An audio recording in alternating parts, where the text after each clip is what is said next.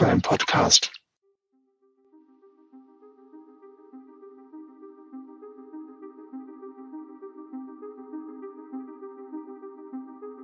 Information ist Macht.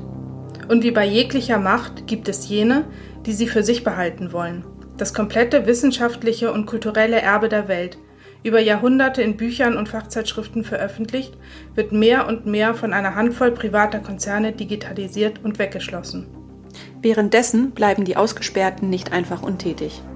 Ihr seid durch Löcher geschlüpft und über Zäune geklettert, habt die von Verlegern weggeschlossene Information befreit und sie mit euren Freunden geteilt. Aber all dies läuft im Dunkeln ab, versteckt im Untergrund.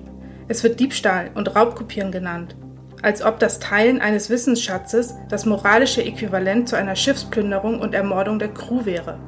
Aber Teilen ist nicht unmoralisch, es ist ein moralischer Imperativ.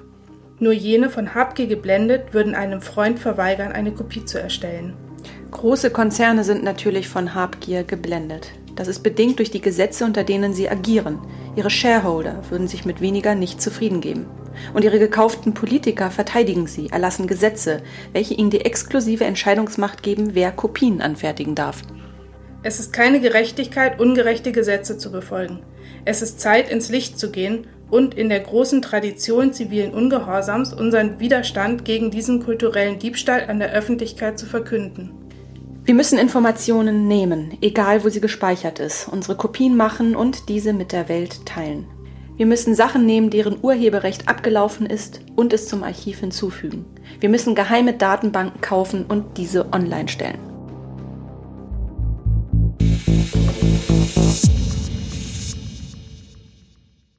Ja, das war ein Auszug aus dem Guerilla Open Access Manifesto. Entstanden 2008 in Italien und fünf Jahre später ist der Verfasser dieses Textes tot.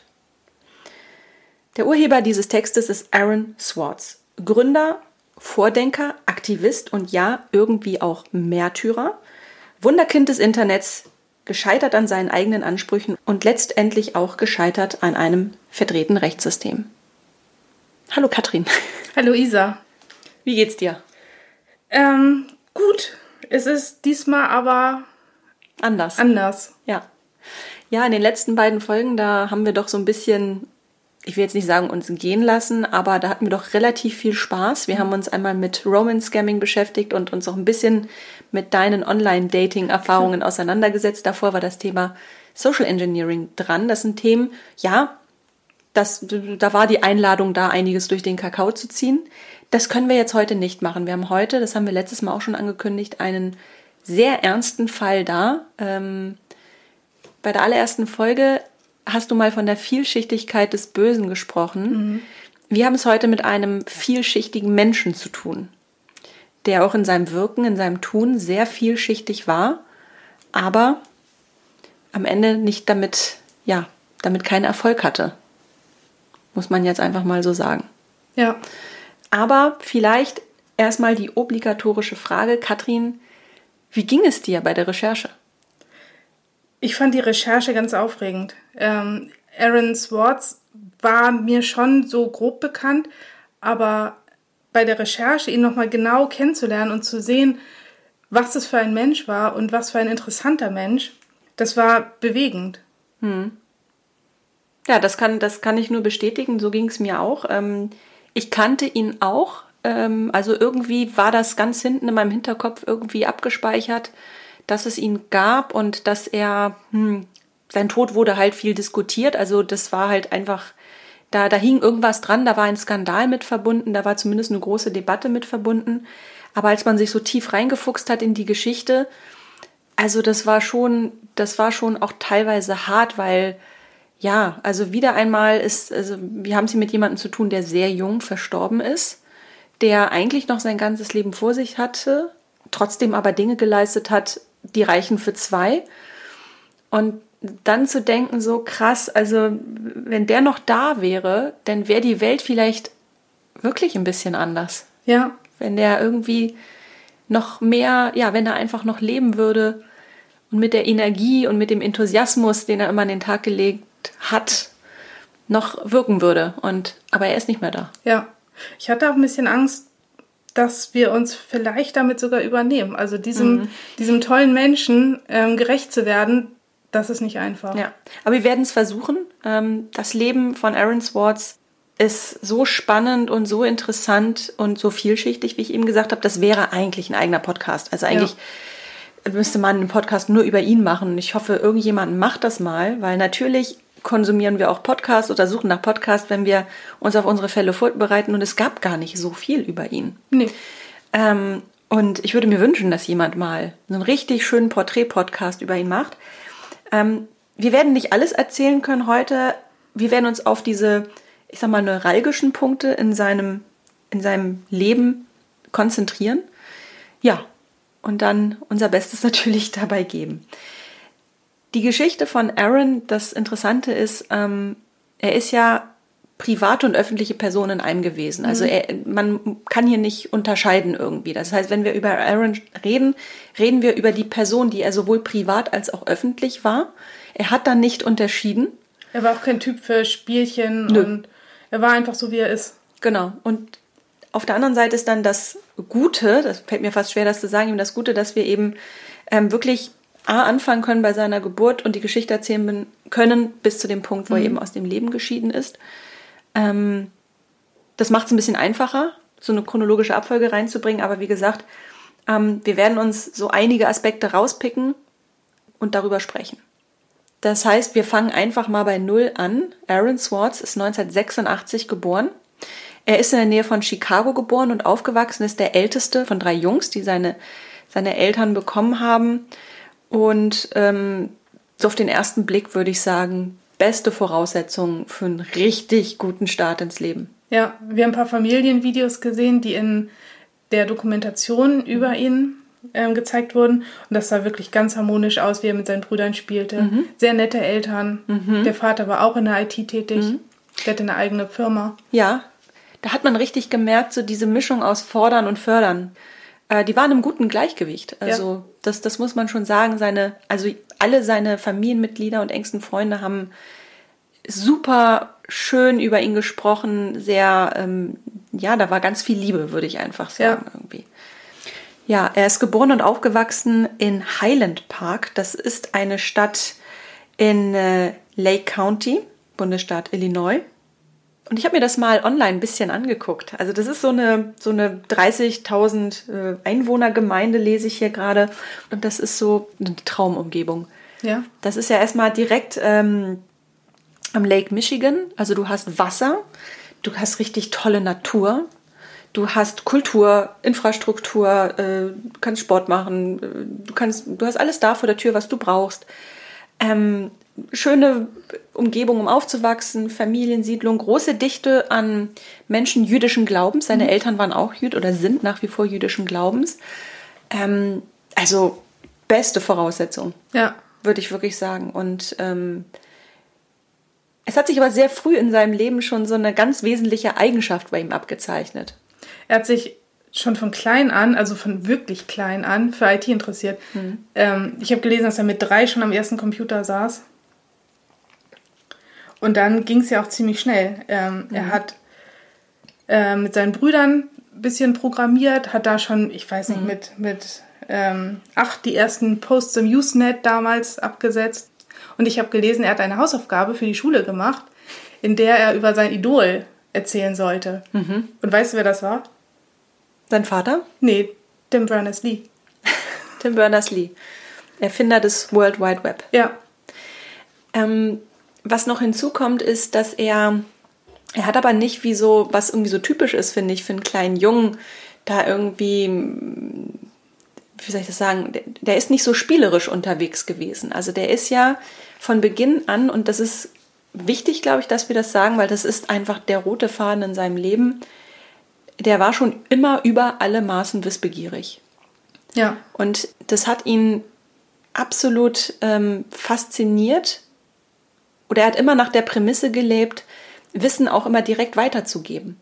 Also seine Brüder haben auch erzählt in dieser Dokumentation, dass sobald er etwas Neues gelernt hatte, war der Drang da, es sofort an die jüngeren Brüder weiterzugeben und sie aber auch anzuspornen. Mhm. Irgendwie, wenn sie mal irgendwo nicht weiter wussten. der war, der war, also der war, ja, wissbegierig ist, klingt so platt, aber der war so ein, was hat sein Bruder gesagt? Also, er liebt es zu lernen und er lernte schnell zu lernen. Genau. Genau. Ein Traum für eine Mutter eigentlich, ne? ja. Ja, und das zeichnete sich auch schon ab, wie du sagtest. Er war einfach ein, ein hochbegabtes Kind, mhm. konnte extrem früh lesen. Mhm. Und war, aber war trotzdem nicht irgendwie dieses Kind ohne Freunde. Ja. Der war total sozialisiert, der war, ähm, der war kontaktfreudig, ähm, ja, und war einfach ein, ein sehr aufgewecktes, liebevoll, also ein Kind, das man eigentlich echt auch als Außenstehender eigentlich mhm. sofort lieb haben musste irgendwie. Ja, und dieses, dieses Talent, das, äh, das hat sich ja weiterhin durchgezogen. Ne? Also irgendwann kommen so ein bisschen diese, kommt man so näher dieses Teenager-Alters und ja, da hat er das alles noch, noch mehr professionalisiert natürlich. Ne? Ja. Er hat sogar Bücher über Erziehung gelesen, um seinen Lehrern vorzuhalten, wie sie eigentlich unterrichten sollten. Mhm. Also er war auch schon so ein bisschen äh, Klugscheißer vielleicht nicht, aber er wusste einfach, dass er sehr viel weiß und dass er mhm. auch schon geistig weiter ist als andere. Naja, und Schule, er hat einfach früh mit diesem System gebrochen. Ne? Genau. Also er hat, äh, für ihn war Schule eher sowas wie eine Verwahrstation. Ähm, er hat gehadert mit diesem System ähm, und hat sich lieber einfach selbst alles beigebracht. Ja. Mhm. Mit zwölf Jahren so diese, dieser erste Fingerzeig, dieser erste Akzent mhm. ähm, in seinem Leben entstanden so ein Moment, wo man sagen muss, das, ist, das war ein Schlüsselmoment. Ähm, da hat er mit zwölf Jahren einen Wettbewerb gewonnen. Den Ars Digital Prize für eine selbstprogrammierte Website. Die nannte sich theinfo.org. Und das war im Prinzip sowas wie ein Vorreiter von Wikipedia, wie wir es heute kennen. Ja, jeder konnte da Informationen, die er wusste, eintragen. Mhm. Halt genau wie Wikipedia. Miteinander Wissen teilen, aktiv Wissen teilen. Das war genau sein Ding gehört, als er, als irgendwann äh, Wikipedia so ein bisschen äh, an die Oberfläche kam und bekannter wurde, da hat er nur gesagt, ach, wir hatten das schon vor fünf Jahren zu Hause. Ja, genau. Also diese Grundidee von, im Prinzip ist er der geistige Vater von Wikipedia gewesen. Ja, aber er wurde damals belächelt, auch von mhm. den Lehrern. Natürlich. Aber dieser, dieser Preis, dieser Gewinn, der hat ihm nicht nur nettes kleines Preisgeld äh, eingebracht, sondern ähm, es hat ihm Türen geöffnet. Er, er hat so ein bisschen so diesen Einstieg in diese Tech-Community dadurch gefunden, wo sich ja wirklich die, die Hardcore-Entwickler und Visionäre tummelten. Und ähm, so ergab es sich, dass er mit 14 Teil einer kleinen Arbeitsgruppe wurde, einer kleinen Community, die an nichts Geringerem gearbeitet hat, wie an, dem, an der Technologie hinter RSS. Ja. Und denen war überhaupt nicht klar, dass er ein Kind ist. Ja. Sie haben sich gewundert und wollten ihn auch einladen ähm, zu einem Treffen. Und er hat gesagt, ich weiß gar nicht, ob meine Mutter das erlaubt. Ja, man muss sich das so vorstellen. Ich glaube, so arbeiten ja auch ähm, Entwickler oft heute noch, die, die an, an, an Ideen, an erstmal an groben Ideen mhm. arbeiten. Ähm, man, man trifft sich, man kennt sich nur online. Ja. Ne? Man sitzt sonst wo in Indien, USA, Kanada, irgendwo in Europa ähm, damals wahrscheinlich in irgendwelchen Chatrooms oder Foren. Äh, wir haben jetzt ungefähr das Jahr äh, 2000, wenn er 14 ist. Mhm. Ähm, so, das muss man mir vorstellen. Man arbeitet zusammen an Projekten, kennt sich gar nicht richtig. Ja. Ne? Ist das heute noch so, Katrin? Ja. Es gibt immer noch diese, gerade in der Open Source ähm, Community, arbeitet man nicht wirklich live miteinander, weil man über die ganze Welt verstreut ist. Und jeder ähm, fügt da so seinen Teil hinzu. Ähm, es gibt auch sehr interessante Newsforen, ähm, wo die Großen des Internets und auch ähm, zum Beispiel Linus Torvalds, der Erfinder vom Linux-System, dann ihre Ideen diskutieren und da kann mhm. eigentlich jeder mitschreiben und mit Ideen einreichen wo du gerade so schön den Erklärbär machst. Kannst du noch mal ganz kurz erklären, was ist dieses RSS? Also das ist eine Basistechnologie aus dem Internet. Ähm, die Abkürzung hat sich über die Zeit auch verändert. Also erst war es Rich Site Summary, dann war es ähm, RDF Site Summary, weil da noch so, eine, so ein anderes Framework mit drin war, das RDF-Framework. Und am Ende ist es das Really Simple Syndication. das gefällt mir auch gut. Genau. ähm, was du damit machst, ist ähm, jede Service-Seite, also hauptsächlich so News-Seiten, Nachrichtenseiten, Blogs oder auch unser Podcast, mhm. ähm, stellt die Inhalte nochmal maschinenlesbar, äh, in einem maschinenlesbaren Format dar, damit so Feedreader ein universelles Format haben, wo sie ganz viele Newsseiten, Blogs, Podcast-Seiten, ähm, was auch immer, andocken können und dann kann man diese Nachrichten aggregieren. Also zum Beispiel auf dem Handy habe ich so einen Newsreader, wo dann irgendwie die interessantesten News sind.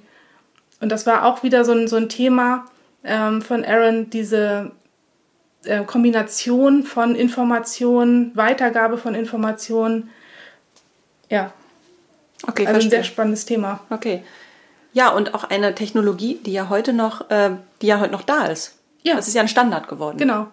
Also er hat mit 14 Jahren daran mitgearbeitet, einen technologischen Standard, den heute eigentlich, ich glaube, der ist in so vielen Systemen, das ahnen wir ja gar nicht, heute noch in Betrieb ist sozusagen. Ja, und er hat damals schon erkannt, was für einen Mehrwert das hat. Habe ich nicht. Verdammt. ähm, aber das Schöne ist, er hat das ja nicht für den Fame gemacht, ne? Nee, absolut nicht. Er hat es ja einfach gemacht, weil nach wie vor getrieben von diesem, von diesem Wunsch, dass das Wissen der Welt ähm, einfach verfügbar gemacht wird. Genau. So. Das Ah, war so sein, ja. sein Traum, ne? Dass jeder auf der Welt auf alles zugreifen kann, dass es keine Unterschiede mehr zwischen den Menschen gibt. Wenn auch ein kleines Kind in, in einem kleinen Dorf in Indien ähm, genau die gleichen Artikel lesen kann wie jemand in London. Eine echt tolle ähm, humanistische Vorstellung. Ja. irgendwie. Das nächste große Projekt, äh, an dem er sich beteiligt hat, war dann Creative Commons. Genau. Das war auch eine ganz neue Sache. Da geht es um Urheberrechte. Und bisher gab es ja nur zwei, glaube ich, also zwei Copyrights, ja. Entweder man darf den Content benutzen und, und ändern, wie man möchte, oder man darf es überhaupt nicht benutzen. Und mit der Creative Commons hat er das Ganze modularer gemacht. Ähm, und was er dabei gemacht hat, war auch wieder ähm, mit Metadaten ähm, diese Granularität des Copyrights in der Datei verankert. Also man konnte ähm, in den Headern der Datei sehen, äh, zu welcher Version des Creative Commons das gehört. Ja, Creative Commons muss man sich vorstellen, das ist ein ganzer Katalog. Also jeder Urheber kann bestimmen, wie sein Werk weiterverwendet wird. Also darf zum Beispiel kommerziell genutzt werden und darf nicht kommerziell genutzt werden. Das Bild darf verändert werden oder nicht. Ja. Also es gibt da verschiedenste Ausprägungen.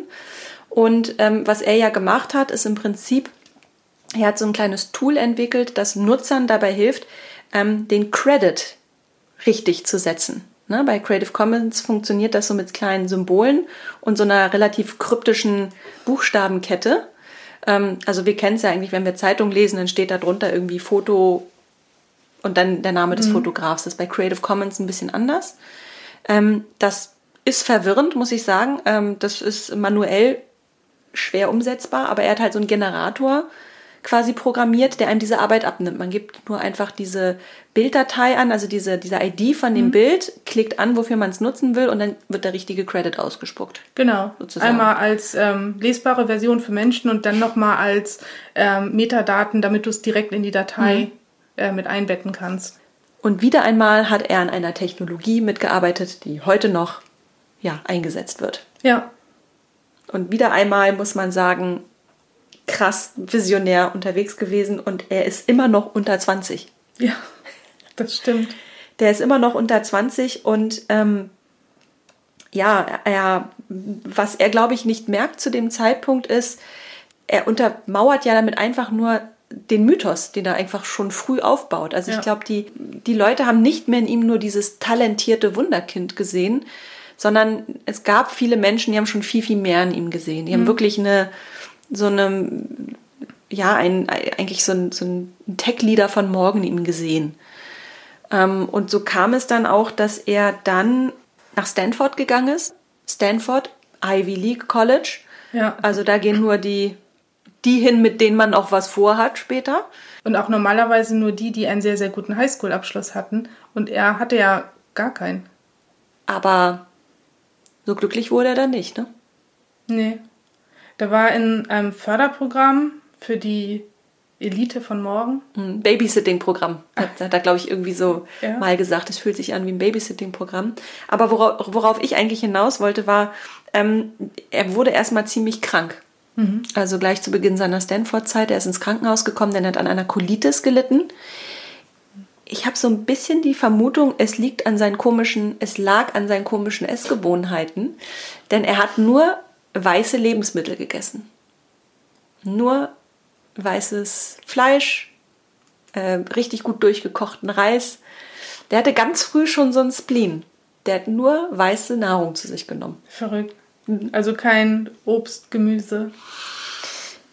Also vielleicht mal so eine Vermutung, also wir wissen nicht, woher es kam, aber ähm, er hatte tatsächlich starke gesundheitliche Probleme, ähm, die sich zu Beginn seiner Stanford-Zeit ähm, doch sehr bemerkbar gemacht haben. Er war eine Weile im Krankenhaus und wurde unter anderem mit Steroiden behandelt. Ui. Und diese Steroide, man mag es kaum glauben, haben ihn in seinem Wachstum gehemmt. Also man kennt ja Steroide eigentlich in einem anderen Kontext, aber tatsächlich hat er da einen richtig fetten Medikamentencocktail bekommen. Ähm, vielleicht in der Kombination, es hat sein Wachstum gehemmt und ja, man muss sagen, er hatte sehr lange dieses Bübische, möchte ich fast sagen, dieses Kindliche. Ich frage mich, ob der vielleicht auch immer so ein bisschen nicht ernst genommen wurde. Weil er einfach aussah wie so ein großes Kind. Ja, und er war dann auch noch viel jünger als alle anderen. Und trotzdem fühlte er sich, ähm, als, als wäre er irgendwie, als würde er gebabysittet werden. Und nach einem Jahr hat man ihm ja dann eine Stelle angeboten beim Y Combinator. Y Combinator ist ein Gründungszentrum für Startups, die denen so auf die Sprünge helfen, die ersten Schritte mit ihnen gehen. Und er war da mit seinem Projekt The Infogami. Das war so ein flexibles CMS, also Content Management System, eine quasi so ein Programm, womit man halt auch wieder so ein Wiki aufbauen könnte. Also wieder etwas, was mit Wissen zu tun hatte. Wissen teilen, frei verfügbar. Es zieht sich echt durch wie so ein roter Faden. Ne? Ja. Ja, und das war im Prinzip äh, wieder so ein Schlüsselmoment in seinem Leben. Erstmal, glaube ich, ist er dort aufgeblüht. Ich glaube, es ging ihm richtig gut dort, weil er hat dort einfach ein etwas freieres Leben gehabt. Er hat auch zu dem Zeitpunkt auch ein bisschen, ähm, er hat dann, glaube ich, eine Wohnung bezogen, eine klassische Studenten-WG. Ähm, so, und ich glaube, so, das war für ihn wie so ein Befreiungsschlag. Raus aus diesem sehr einengenden, akademischen, raus aus diesem Babysitting-Programm, raus aus dieser, ja, auch ein bisschen, ich sag mal, nicht Überwachung, aber dieser Fokussierung, aus dem Druck, Ja. rein ins Chaos eigentlich. Ja. Ne? So ein bisschen, so ein Gründerzentrum ist ja doch ein bisschen, ich sag mal, anarchistischer als so eine Stanford-Uni. Und dort konnte er sich ja richtig austoben, Kontakte knüpfen und er hat ja dann auch Kontakte geknüpft. Ganz, Ja. ganz wesentliche. Ja, ähm, nämlich die ähm, Begründer von Reddit. Ja, und die haben dann irgendwann festgestellt, Reddit, Infogami, irgendwie passt das zusammen und sie haben sich dann zusammengetan. Ja, beides einzeln lief gar nicht so gut. Und die Reddit-Jungs haben dann das CMS von Aaron Swartz übernommen und haben damit Reddit noch mal ein bisschen umgebaut und dann ging es durch die Decke. Genau. Stück für Stück für Stück. Es fing mit null Usern an, dann wurden es 1000, 10.000, 100.000 Ja. und irgendwann hatten sie tatsächlich die kritische Masse erreicht und Reddit war plötzlich ein voller Erfolg. Hand aufs Herz, Katrin. Reddit gibt es ja heute noch. Ich, ich verstehe diese Seite nicht. Ich habe sie auch nie benutzt. Ähm, nach den Recherchen habe ich mir die App installiert und seitdem bin ich Fan und ich wusste es. Ich wusste, ich hätte es nicht tun sollen. es ist ein, ein ähm, chaotisch organisiertes, ähm, ja, auch wieder so eine Art Wiki, wo aber nur so ganz kleine Infoschnipsel sind. Also die, die Nutzer posten da mal ein Bild und also zu allen Themen, also von seriösen Themen über Politik, Fußball, sonst was, aber auch ähm, das Thema hässliche Augenbrauen wird da ausführlich diskutiert. Ich habe auch das Gefühl, dass Reddit so ein bisschen wie Amazon sein Design seit dem Launch irgendwann um die 2000, um die Jahr Jahrtausendwende herum nie wirklich geändert hat. Nee. Ähm, es ist für mich so ein visuelles Chaos. Ich habe mich so ein bisschen da mal durchgeklickt. Ich habe das Gefühl, das, was so in so Facebook oder Instagram irgendwie so in den Kommentarspalten stattfindet oder unter irgendwelchen Online-Artikeln, ist quasi konzentriert bei Reddit. Ja, Das auf ist so Fall. dieses, dieses, diese Dynamik, die man teilweise kennt, die so Kommentarspalten annehmen können.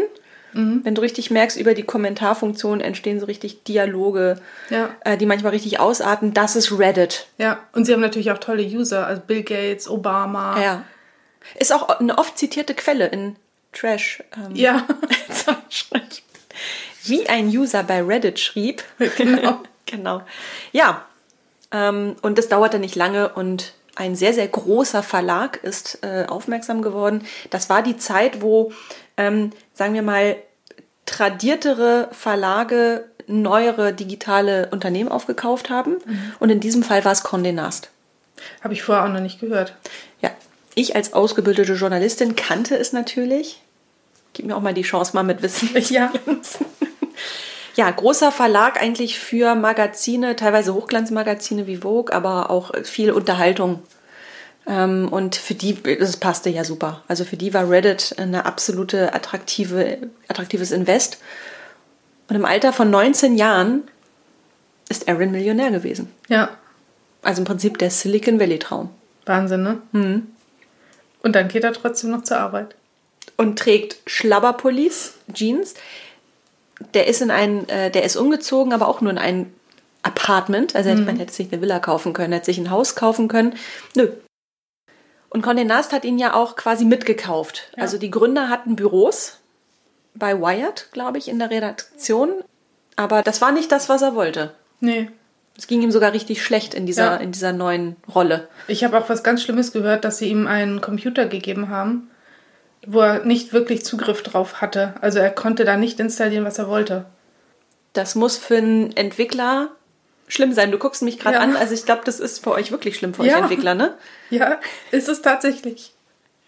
Man will halt sein eigenes Betriebssystem haben, man möchte sein eigenes Terminal haben, seine eigenen Schriftfarben, das ist alles ganz, ganz wichtig. Okay. Aber das durfte er nicht. Nee. Und ähm, für ihn war eigentlich schon am ersten Tag klar, dass hier werde ich nicht glücklich. Nee. Und dann hat er einen ziemlich geilen Move eigentlich gemacht. Der ist einfach nicht mehr zur Arbeit gekommen. Der hat sich selbst gefeuert.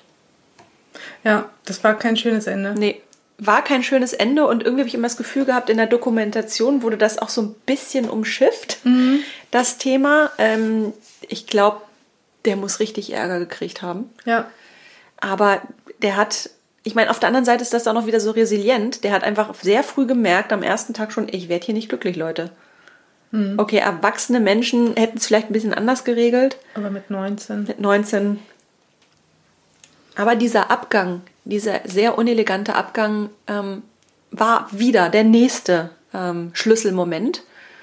Denn einerseits, er war finanziell betrachtet ein gemachter Mann.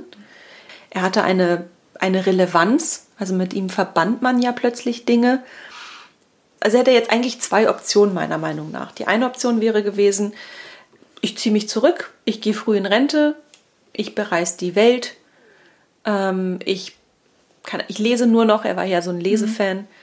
Ähm, oder ich nehme mein Geld und ähm, gründe das nächste Startup, eigentlich, was eigentlich Silicon Valley-like ist. Ja. Er hat aber für sich eher so eine, ich sag mal, so einen Mittelweg sich gesucht. Er hat gesagt, ich werde nur noch für das Gute programmieren und mich nur noch Projekten widmen für das Gute. Das bedeutet nicht unbedingt den Fame, Nee. Und auch kein gutes Gehalt, aber das braucht er ja auch nicht. wenn überhaupt Gehalt. Ja. Aber ich glaube, das war der Moment. Ich glaube, er hat sich da wirklich, wirklich gedacht, so, ich gehe jetzt mal los und rette die Welt. Ja. Aber das ist ja auch so seine ganze intrinsische Motivation, die er schon als kleines Kind ausleben will. Er möchte auch die Welt verbessern, er möchte Informationen teilen und das hat er dann ja weitergemacht. Und er wusste ja dann auch, nachdem er bei Condé Nast nicht glücklich wurde, dass es in eine politische Richtung geht. Und er wollte politisch tätig sein. Ja. Zu dem Zeitpunkt gab es keine politische Kultur im Silicon Valley. Das hat ihn massiv gestört. Gibt es sie heute? Also zeitgleich mit ihm ähm, sind ja auch so die, die ersten Whistleblower aufgekommen. Edward Snowden ist, glaube ich, auch ungefähr sein Jahrgang. Die Anonymous Hacker Gruppe. Ja. Aber Also es ist politischer, sagen wir mal, Ja. als damals. Aber Ähm, wir bewegen uns jetzt in dieses, in seine 20er Jahre mhm. sozusagen. Aaron ist jetzt um die 20 Jahre alt, ein neues Lebensjahrzehnt beginnt und ja, leider auch sein letztes. Ja. Und in diesem letzten Lebensjahrzehnt hat er nochmal richtig, richtig Gas gegeben. Er hat das, ähm, dieses, ja, diesen Glaubenssatz, den er sich ja selbst auferlegt hat, jetzt nur noch fürs Gute einzustehen, möglicherweise ein bisschen zu extrem gelebt. Denn in seinen Zwanzigern hat er sich meiner Meinung nach irgendwann mächtig verhoben. Mhm. Mächtig verhoben, würde ich fast sagen. Wir haben das Jahr 2008, da hat er sich hingesetzt und das Guerilla Open Access Manifesto verfasst. Das ist sozusagen sein Leitmotiv gewesen. Und danach hat er auch gelebt. Ja. Viele sind ihm auch gefolgt. Also die ganze Open Access Bewegung, die stand dann natürlich hinter ihm und mit ihm zusammen. Mhm. Für die Befreiung von Daten. Mhm. Ja, Daten befreien, gutes Stichwort. Das war ihm ich würde jetzt sagen, das wichtigste Anliegen, nein, das war seine Berufung. Ja. Und er hat sich eigentlich ausschließlich Projekten gewidmet, wo es genau darum ging. Daten, die hinter verschlossenen Türen waren, der Öffentlichkeit zugänglich zu machen. Und es dauerte nicht lange, da ist er auf Pacer gestoßen. Ja. Ja, Pacer ist die Abkürzung für Public Access Court Electronic Records. Das ist eine Datenbank für Gerichtsakten. Und Gerichtsakten sind ja nicht urheberrechtlich geschützt, die sind frei zugänglich, aber damit die Pacer-Betreiber ihre Server betreiben können, musste man 10 Cent pro Dokument bezahlen. Mhm. Und das passt ihm nicht. Ja, außerdem war diese Datenbank so unfassbar schlecht aufgearbeitet. Ja. Du hattest kaum Möglichkeit, wirklich gut zu suchen. Also du musstest schon irgendwie sagen wir mal, ein Jurist sein und wissen, wie man irgendwie zu suchen hat. Also es war schwer, sich da durchzunavigieren. Die Usability war völlig desolat. Und ja, es kostete einfach Geld. Aber es ging ihm nicht nur um das Befreien der Daten an sich, sondern auch damit man mit den Informationen was machen kann. Also Analyse, ähm, Data Science. Und wenn man da nicht anständig rankommt, dann muss man sich die halt alle runterladen. Und das hat er ja dann gemacht die, das war mir vorher auch gar nicht so bewusst, aber ähm, in der Dokumentation, die wir gesehen haben, da wurde relativ lange über dieses Pacer-Thema gesprochen. Und ich glaube, diese, also mir ist selbst nochmal bewusst geworden, wie, wie, ja, was für eine Schieflage da einfach damals vorgelegen hat, weil diese also Gerichtsunterlagen, ähm, gerade Urteile oder andere Verfahrensdokumente, bilden die Grundlage für ganz wesentliche Funktionsweisen unserer Gesellschaft. Also ganz ja. viel in unserer, in unserer Gesellschaft, in unserem Alltag fußt auf diesen Urteilen. Ja. Und jetzt verstehe ich auch, was ihn da unter Umständen angetrieben hat, weil ich denke mir, sowas muss doch frei zugänglich sein. Also man muss doch wissen, auch was für Rechte man hat, welche Rechte man nicht hat, warum warum etwas so entschieden wurde und das andere so. Also mir ist selbst noch einmal bewusst geworden, ähm, warum das eigentlich wirklich fast schon kriminell war, solche Informationen vorzuenthalten mhm. oder zumindest den Zugang so zu verkomplizieren, zumal die eine Schweinekohle damit verdient haben. Ja, man denkt jetzt, 10 Cent pro Dokument ist ja nicht viel, reicht halt, um die Server zu betreiben. Aber nein, wie viel nee. haben sie? Die haben einen Jahresumsatz damals, zur damaligen Zeit, von 10 Milliarden Dollar gemacht. 10 Milliarden Dollar. Und eigentlich saß das Gesetz vor, ein Unternehmen dieser Art darf gar keine Gewinne erzielen, sondern darf eigentlich nur seinen laufenden Betrieb decken. Ja. Also eigentlich hätten diese Dokumente, also überhaupt hätte es eine andere Preisstruktur geben müssen, weil so ein Urteil, ich weiß ja nicht, ist bestimmt auch mal 10, 50, 100 Seiten, ich weiß mhm. es nicht. Es sind ja nicht nur Urteile, es sind ja auch andere Dokumente, die halt am Gericht äh, so ähm, ange angefertigt werden. Es sind ja auch einfach nur Beschlüsse oder, oder sowas. Ähm, eigentlich hätte man das verschenken müssen. Ja. Oder zumindest auf Spendenbasis vielleicht bereitstellen müssen. Haben sie aber nicht. Oder Anwaltskanzleien hätten Bezahlzugang ähm, haben müssen. Mhm. Es gibt ja tausend Modelle, wie man es hätte besser machen können. Mhm. Und da kommt jetzt Paul Melamed auf den Plan. Das ist auch ein anderer Internetaktivist, dem auch Pacer schon lange ein Dorn im Auge war und der hatte sich was ganz Pfiffiges überlegt. Der hatte nämlich so eine Art Recycling-Plattform für Pacer-Dokumente entwickelt. Ach, witzig. Und zwar hat er gesagt, hör zu, wenn du im Besitz von Pacer-Dokumenten bist, dann lad sie doch bei mir hoch und wir teilen sie mit der Welt. Hm. Klar, das war ja total nach Aarons äh, Gusto, würde Ja. ich mal sagen. Ne? Und, so, und so taten sich die beiden zusa- zusammen. Und ähm, Aaron hat dann ein Programm für den automatischen Download von Pacer-Dokumenten entwickelt. Das ist nämlich so gewesen, ähm, Pacer war zumindest in einer Reihe von Bibliotheken frei zugänglich oder frei nutzbar, sagen wir es mal so. Es gab, ich gucke mal kurz nach, 17 Bibliotheken in ganz USA. Ich rechne das mal auf die Gesamtfläche hoch, verschwindend gering, aber es gab 17 Bibliotheken. Dort konnte man ähm, offenbar umsonst in der Pacer-Datenbank recherchieren.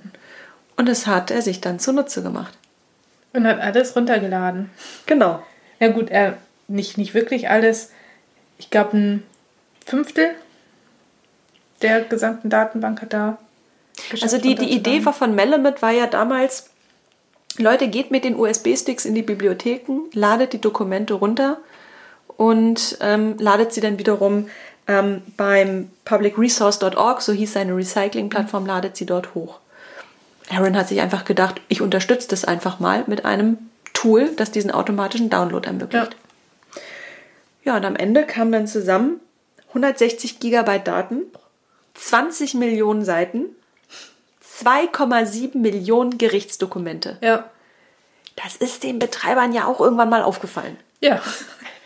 Fanden Das die das ja. gut? Nee, die haben den Stecker gezogen. Nicht nur das. Die haben, den, die haben Aaron das FBI auf den Hals gehetzt. Ja. Und dann wurde es unschön. Ja, seine Familie wurde überwacht vom FBI, aber die konnten ja gar nichts machen. Er hat ja nur urheberrechtsfreie Dokumente runtergeladen.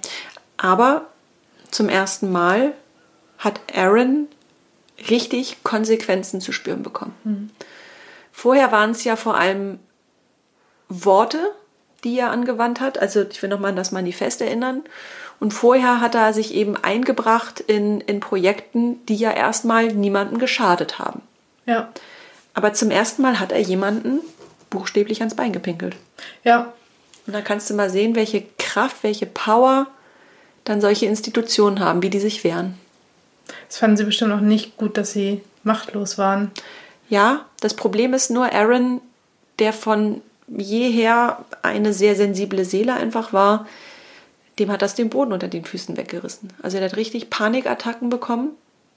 Es ist ja nicht so, dass das FBI an die Tür geklopft hätte, sondern nein, die standen dann einfach mal tagelang mit dem Auto in der Auffahrt. Und die Familie hat doch erst Jahre später erfahren, was es damit auf sich hatte. Ja. Und Aaron äh, hat sehr darunter gelitten. Wird uns ja nicht anders gehen. Ja, wobei ich glaube, was den eher so fertig gemacht hat, war die Tatsache, Moment mal, aber wie kann man denn, ich mache doch nur was Gutes. Ich schade doch niemanden. Ich glaube, der wurde da einfach mal eben in seinen Grundfesten erschüttert. Ja. Wobei er war ja auch sehr intelligent. Und ich kann mir schon vorstellen, dass er auch weiß, dass nicht jeder so tickt wie er.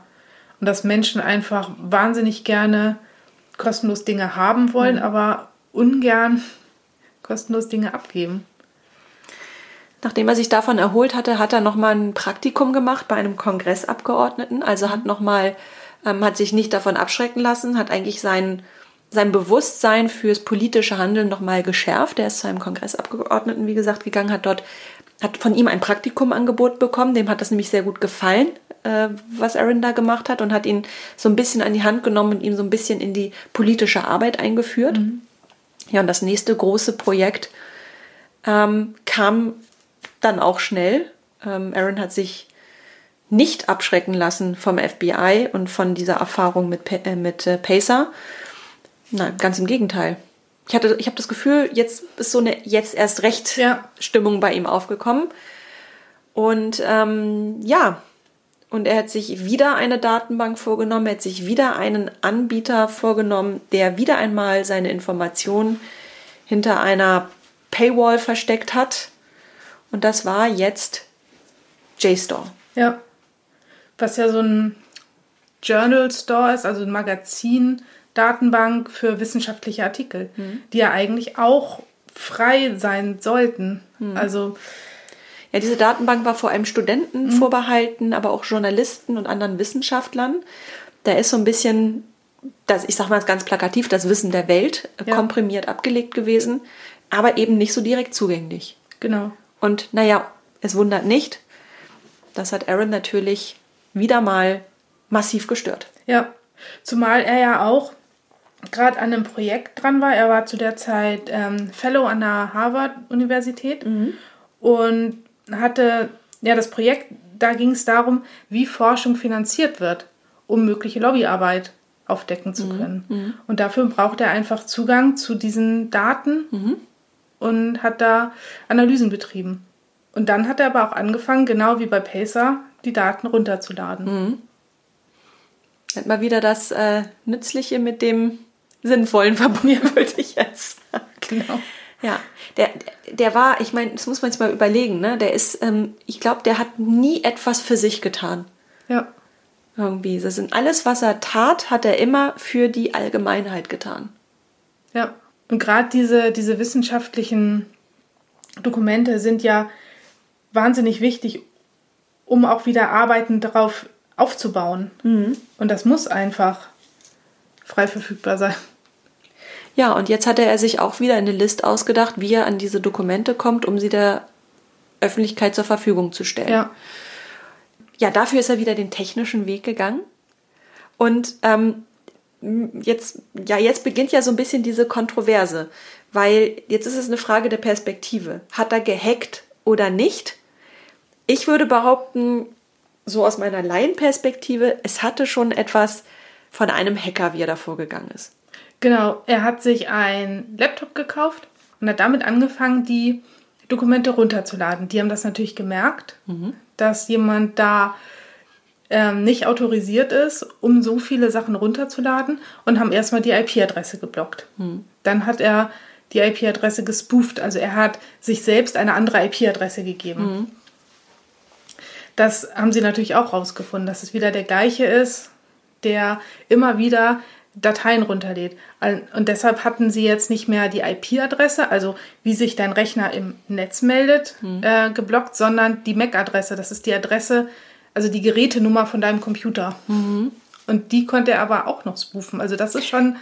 Das ist schon ein bisschen Hacken, Ja. ne?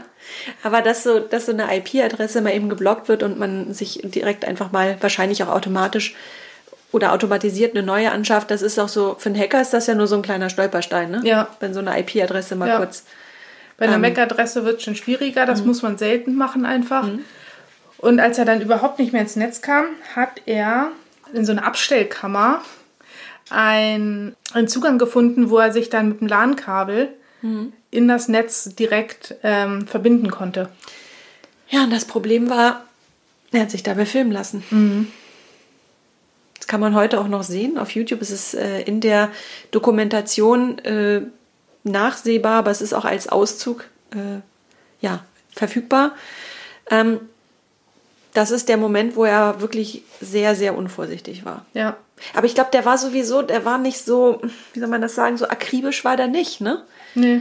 Der, dem war das, glaube ich, zu jeder Zeit bewusst, dass der auffliegen könnte. Ja, Ich finde, der hat nicht viel getan, um sich, um sich selbst zu schützen, in jeder Hinsicht, sondern der hat einfach darauf vertraut, dass er schlauer ist, vielleicht auch als die, als die anderen.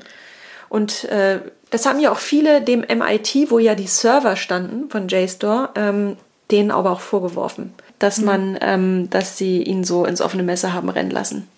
ja, Ähm, er wurde gefilmt, er war, äh, das kann er, hätte auch nicht schön reden können, er war frontal zu sehen, wie er sich fünf Minuten in dem Serverraum aufgehalten hat, um seinen Laptop einmal da zu installieren und dann einmal zwischendurch später die Festplatte äh, auszutauschen.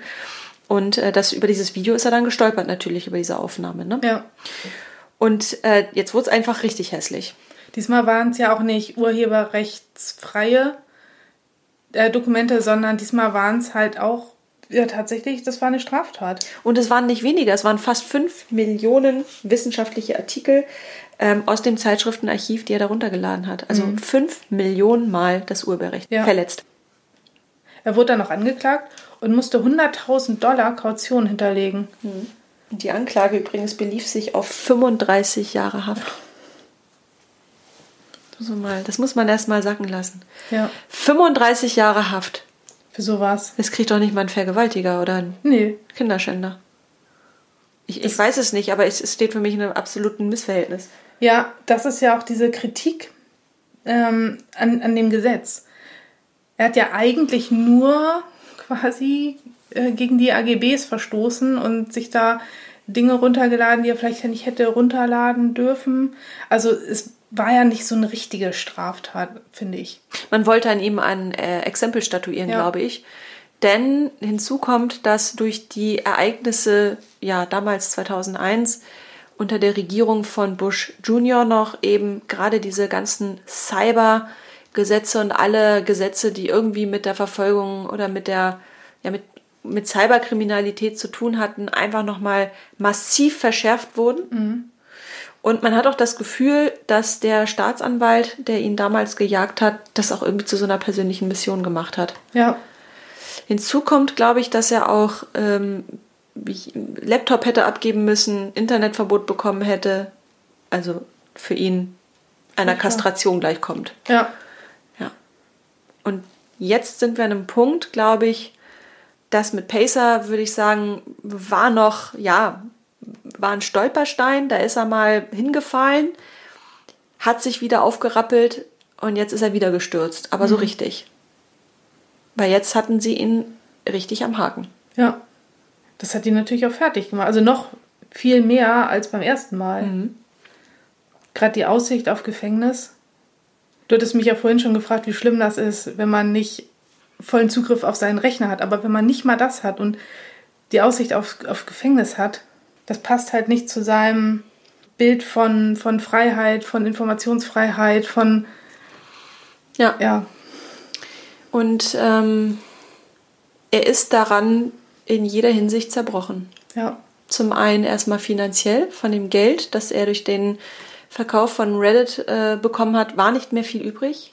Er hat auch schlechte Anwälte gehabt, ähm, die ihm teilweise zu sehr un, ja, schmutzigen Deals mit der Staatsanwaltschaft irgendwie gedrängt hatten, aber das, das war ihm nicht geheuer, das wäre der Familie nicht geheuer, aber er hat wahnsinnig viel Geld in seine Verteidigung gesteckt. Es war am Ende nicht mehr viel übrig ja. Es war auch ein langer ein Rechtsstreit. sehr langer Rechtsstreit und ähm, dann ist er ja einfach an der Ungerechtigkeit auch irgendwie zerbrochen, innerlich. Und es endet dann damit, dass er sich am 11. Januar 2013 schließlich selbst getötet hat. Ja, Ähm, und das ist so tragisch, weil JSTOR hatte gar nicht die Absicht, ihn strafrechtlich zu verfolgen. nee, Es war die Staatsanwaltschaft, die ähm, hinter ihm her war. Und nur zwei Tage vor seinem Freitod hat JSTOR sogar sich bereit erklärt, nahezu viereinhalb Millionen Artikel für eine gewisse Zeit kostenlos zur Verfügung zu stellen. Also eigentlich hatte er sein Ziel erreicht. ja, Es hat ihn nicht mehr erreicht. Ich meine, dass ich gelesen habe, dass er nicht ohne eine wenigstens kleine Gefängnisstrafe da rausgekommen wäre. Ich glaube, diese, dieser Staatsanwalt, der war einfach so drauf aus, wenigstens ein halbes Jahr Gefängnis ähm, zu, durchzusetzen. Also er wäre halt irgendwie ins Gefängnis gekommen. Da wäre er definitiv zerbrochen, so wie ich ihn jetzt mal, auch wenn ich nur so einen ganz, ganz weit entfernten externen Blick auf ihn habe, aber ich glaube, da wäre er definitiv dran, dran zerbrochen. Er war ja schon in Untersuchungshaft und sie haben ja auch diese ganzen Schikanen mit ihm gemacht, ne? Ja. Leibesvisitation, in die Mangel genommen, ähm, ihn verhört wie ein, wirklich wie ein Terrorist. ja, Und ich glaube, genau als solcher wurde er auch irgendwie gesehen. Und ja, im Kampf für das Gute. Er hat für das Gute gekämpft. Er hat nie gegen das Böse gekämpft. Ja. Er hat, man könnte vielleicht sagen, gegen Wissenseliten gekämpft. Ja, mit seinen beschränkten Mitteln. Aber im Grunde hat er diesen Kampf verloren ja, und hat sich dann schließlich in seinem eigenen Apartment, glaube ich, dann ähm, ja selbst getötet.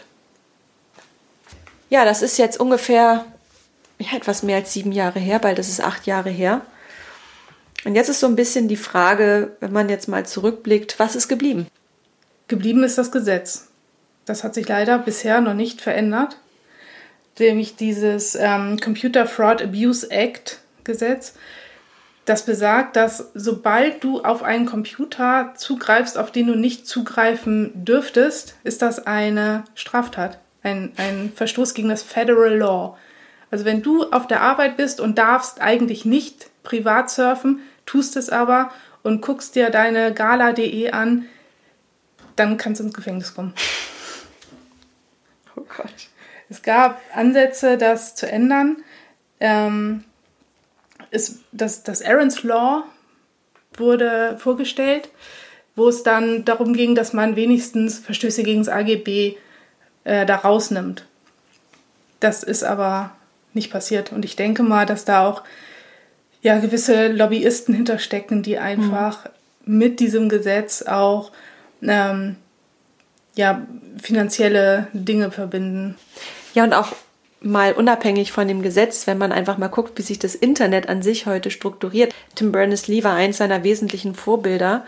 Und Tim Berners-Lee war ja deshalb ein Vorbild, weil er eine Milliarden, wenn nicht gar Billionen Idee ähm, der Allgemeinheit zur Verfügung gestellt mhm. hätte. Weil wenn es das WWW nicht gegeben hätte, also diese, diese Idee von Internetseiten, die sich verbinden lassen, unter anderem durch Hyperlinks, es hätte viele verschiedene isolierte kommerzielle Intranets ja. gegeben. Es hätte nicht das eine Intranet gegeben. Und er wollte das ja für Wissen irgendwie, für, für, für das allgemeine Wissen irgendwie erwirken. Und ähm, ich glaube, wenn wir mal gucken, wie das Internet sich heute, ähm, also all das Wissen, das im Internet so lagert, mal anschauen, ich glaube, er wäre wahnsinnig enttäuscht. Das denke ich auch, aber vielleicht wären wir auch weiter, wenn er da gewesen wäre. Das denke ich auch. Also ich hätte es mir gewünscht. Also ich denke mal, einerseits hätte er sich gefreut, wenn er mal so auf sowas wie Wikipedia guckt. Mhm. Äh, Wikipedia ist, ähm, ne, also überleg mal, wie Wikipedia sich allein schon in den letzten Jahren entwickelt hat. Also heute ist es in fast 300 Sprachversionen verfügbar. Es gibt ähm, Vorhin hatte ich die Zahlen noch im Kopf. Ich habe sie nicht mehr im Kopf, aber ich weiß, dass es für den deutschsprachigen Raum allein drei Millionen Einträge gibt. Ja. So. Ähm, drei Millionen deutschsprachige Artikel.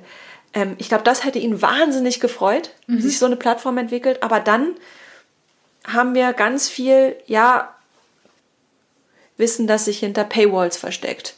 Ähm, wenn du Ahnforschung betreiben willst, also an alte historische Dokumente ran mhm. willst, musst du Geld bezahlen. Ja. Ähm, wenn du dir in der Bücherhalle, in der E-Bücherhalle ein Buch in PDF-Form ausleihen willst, dann ist auch immer nur eins zur Zeit verfügbar. Aha. ja.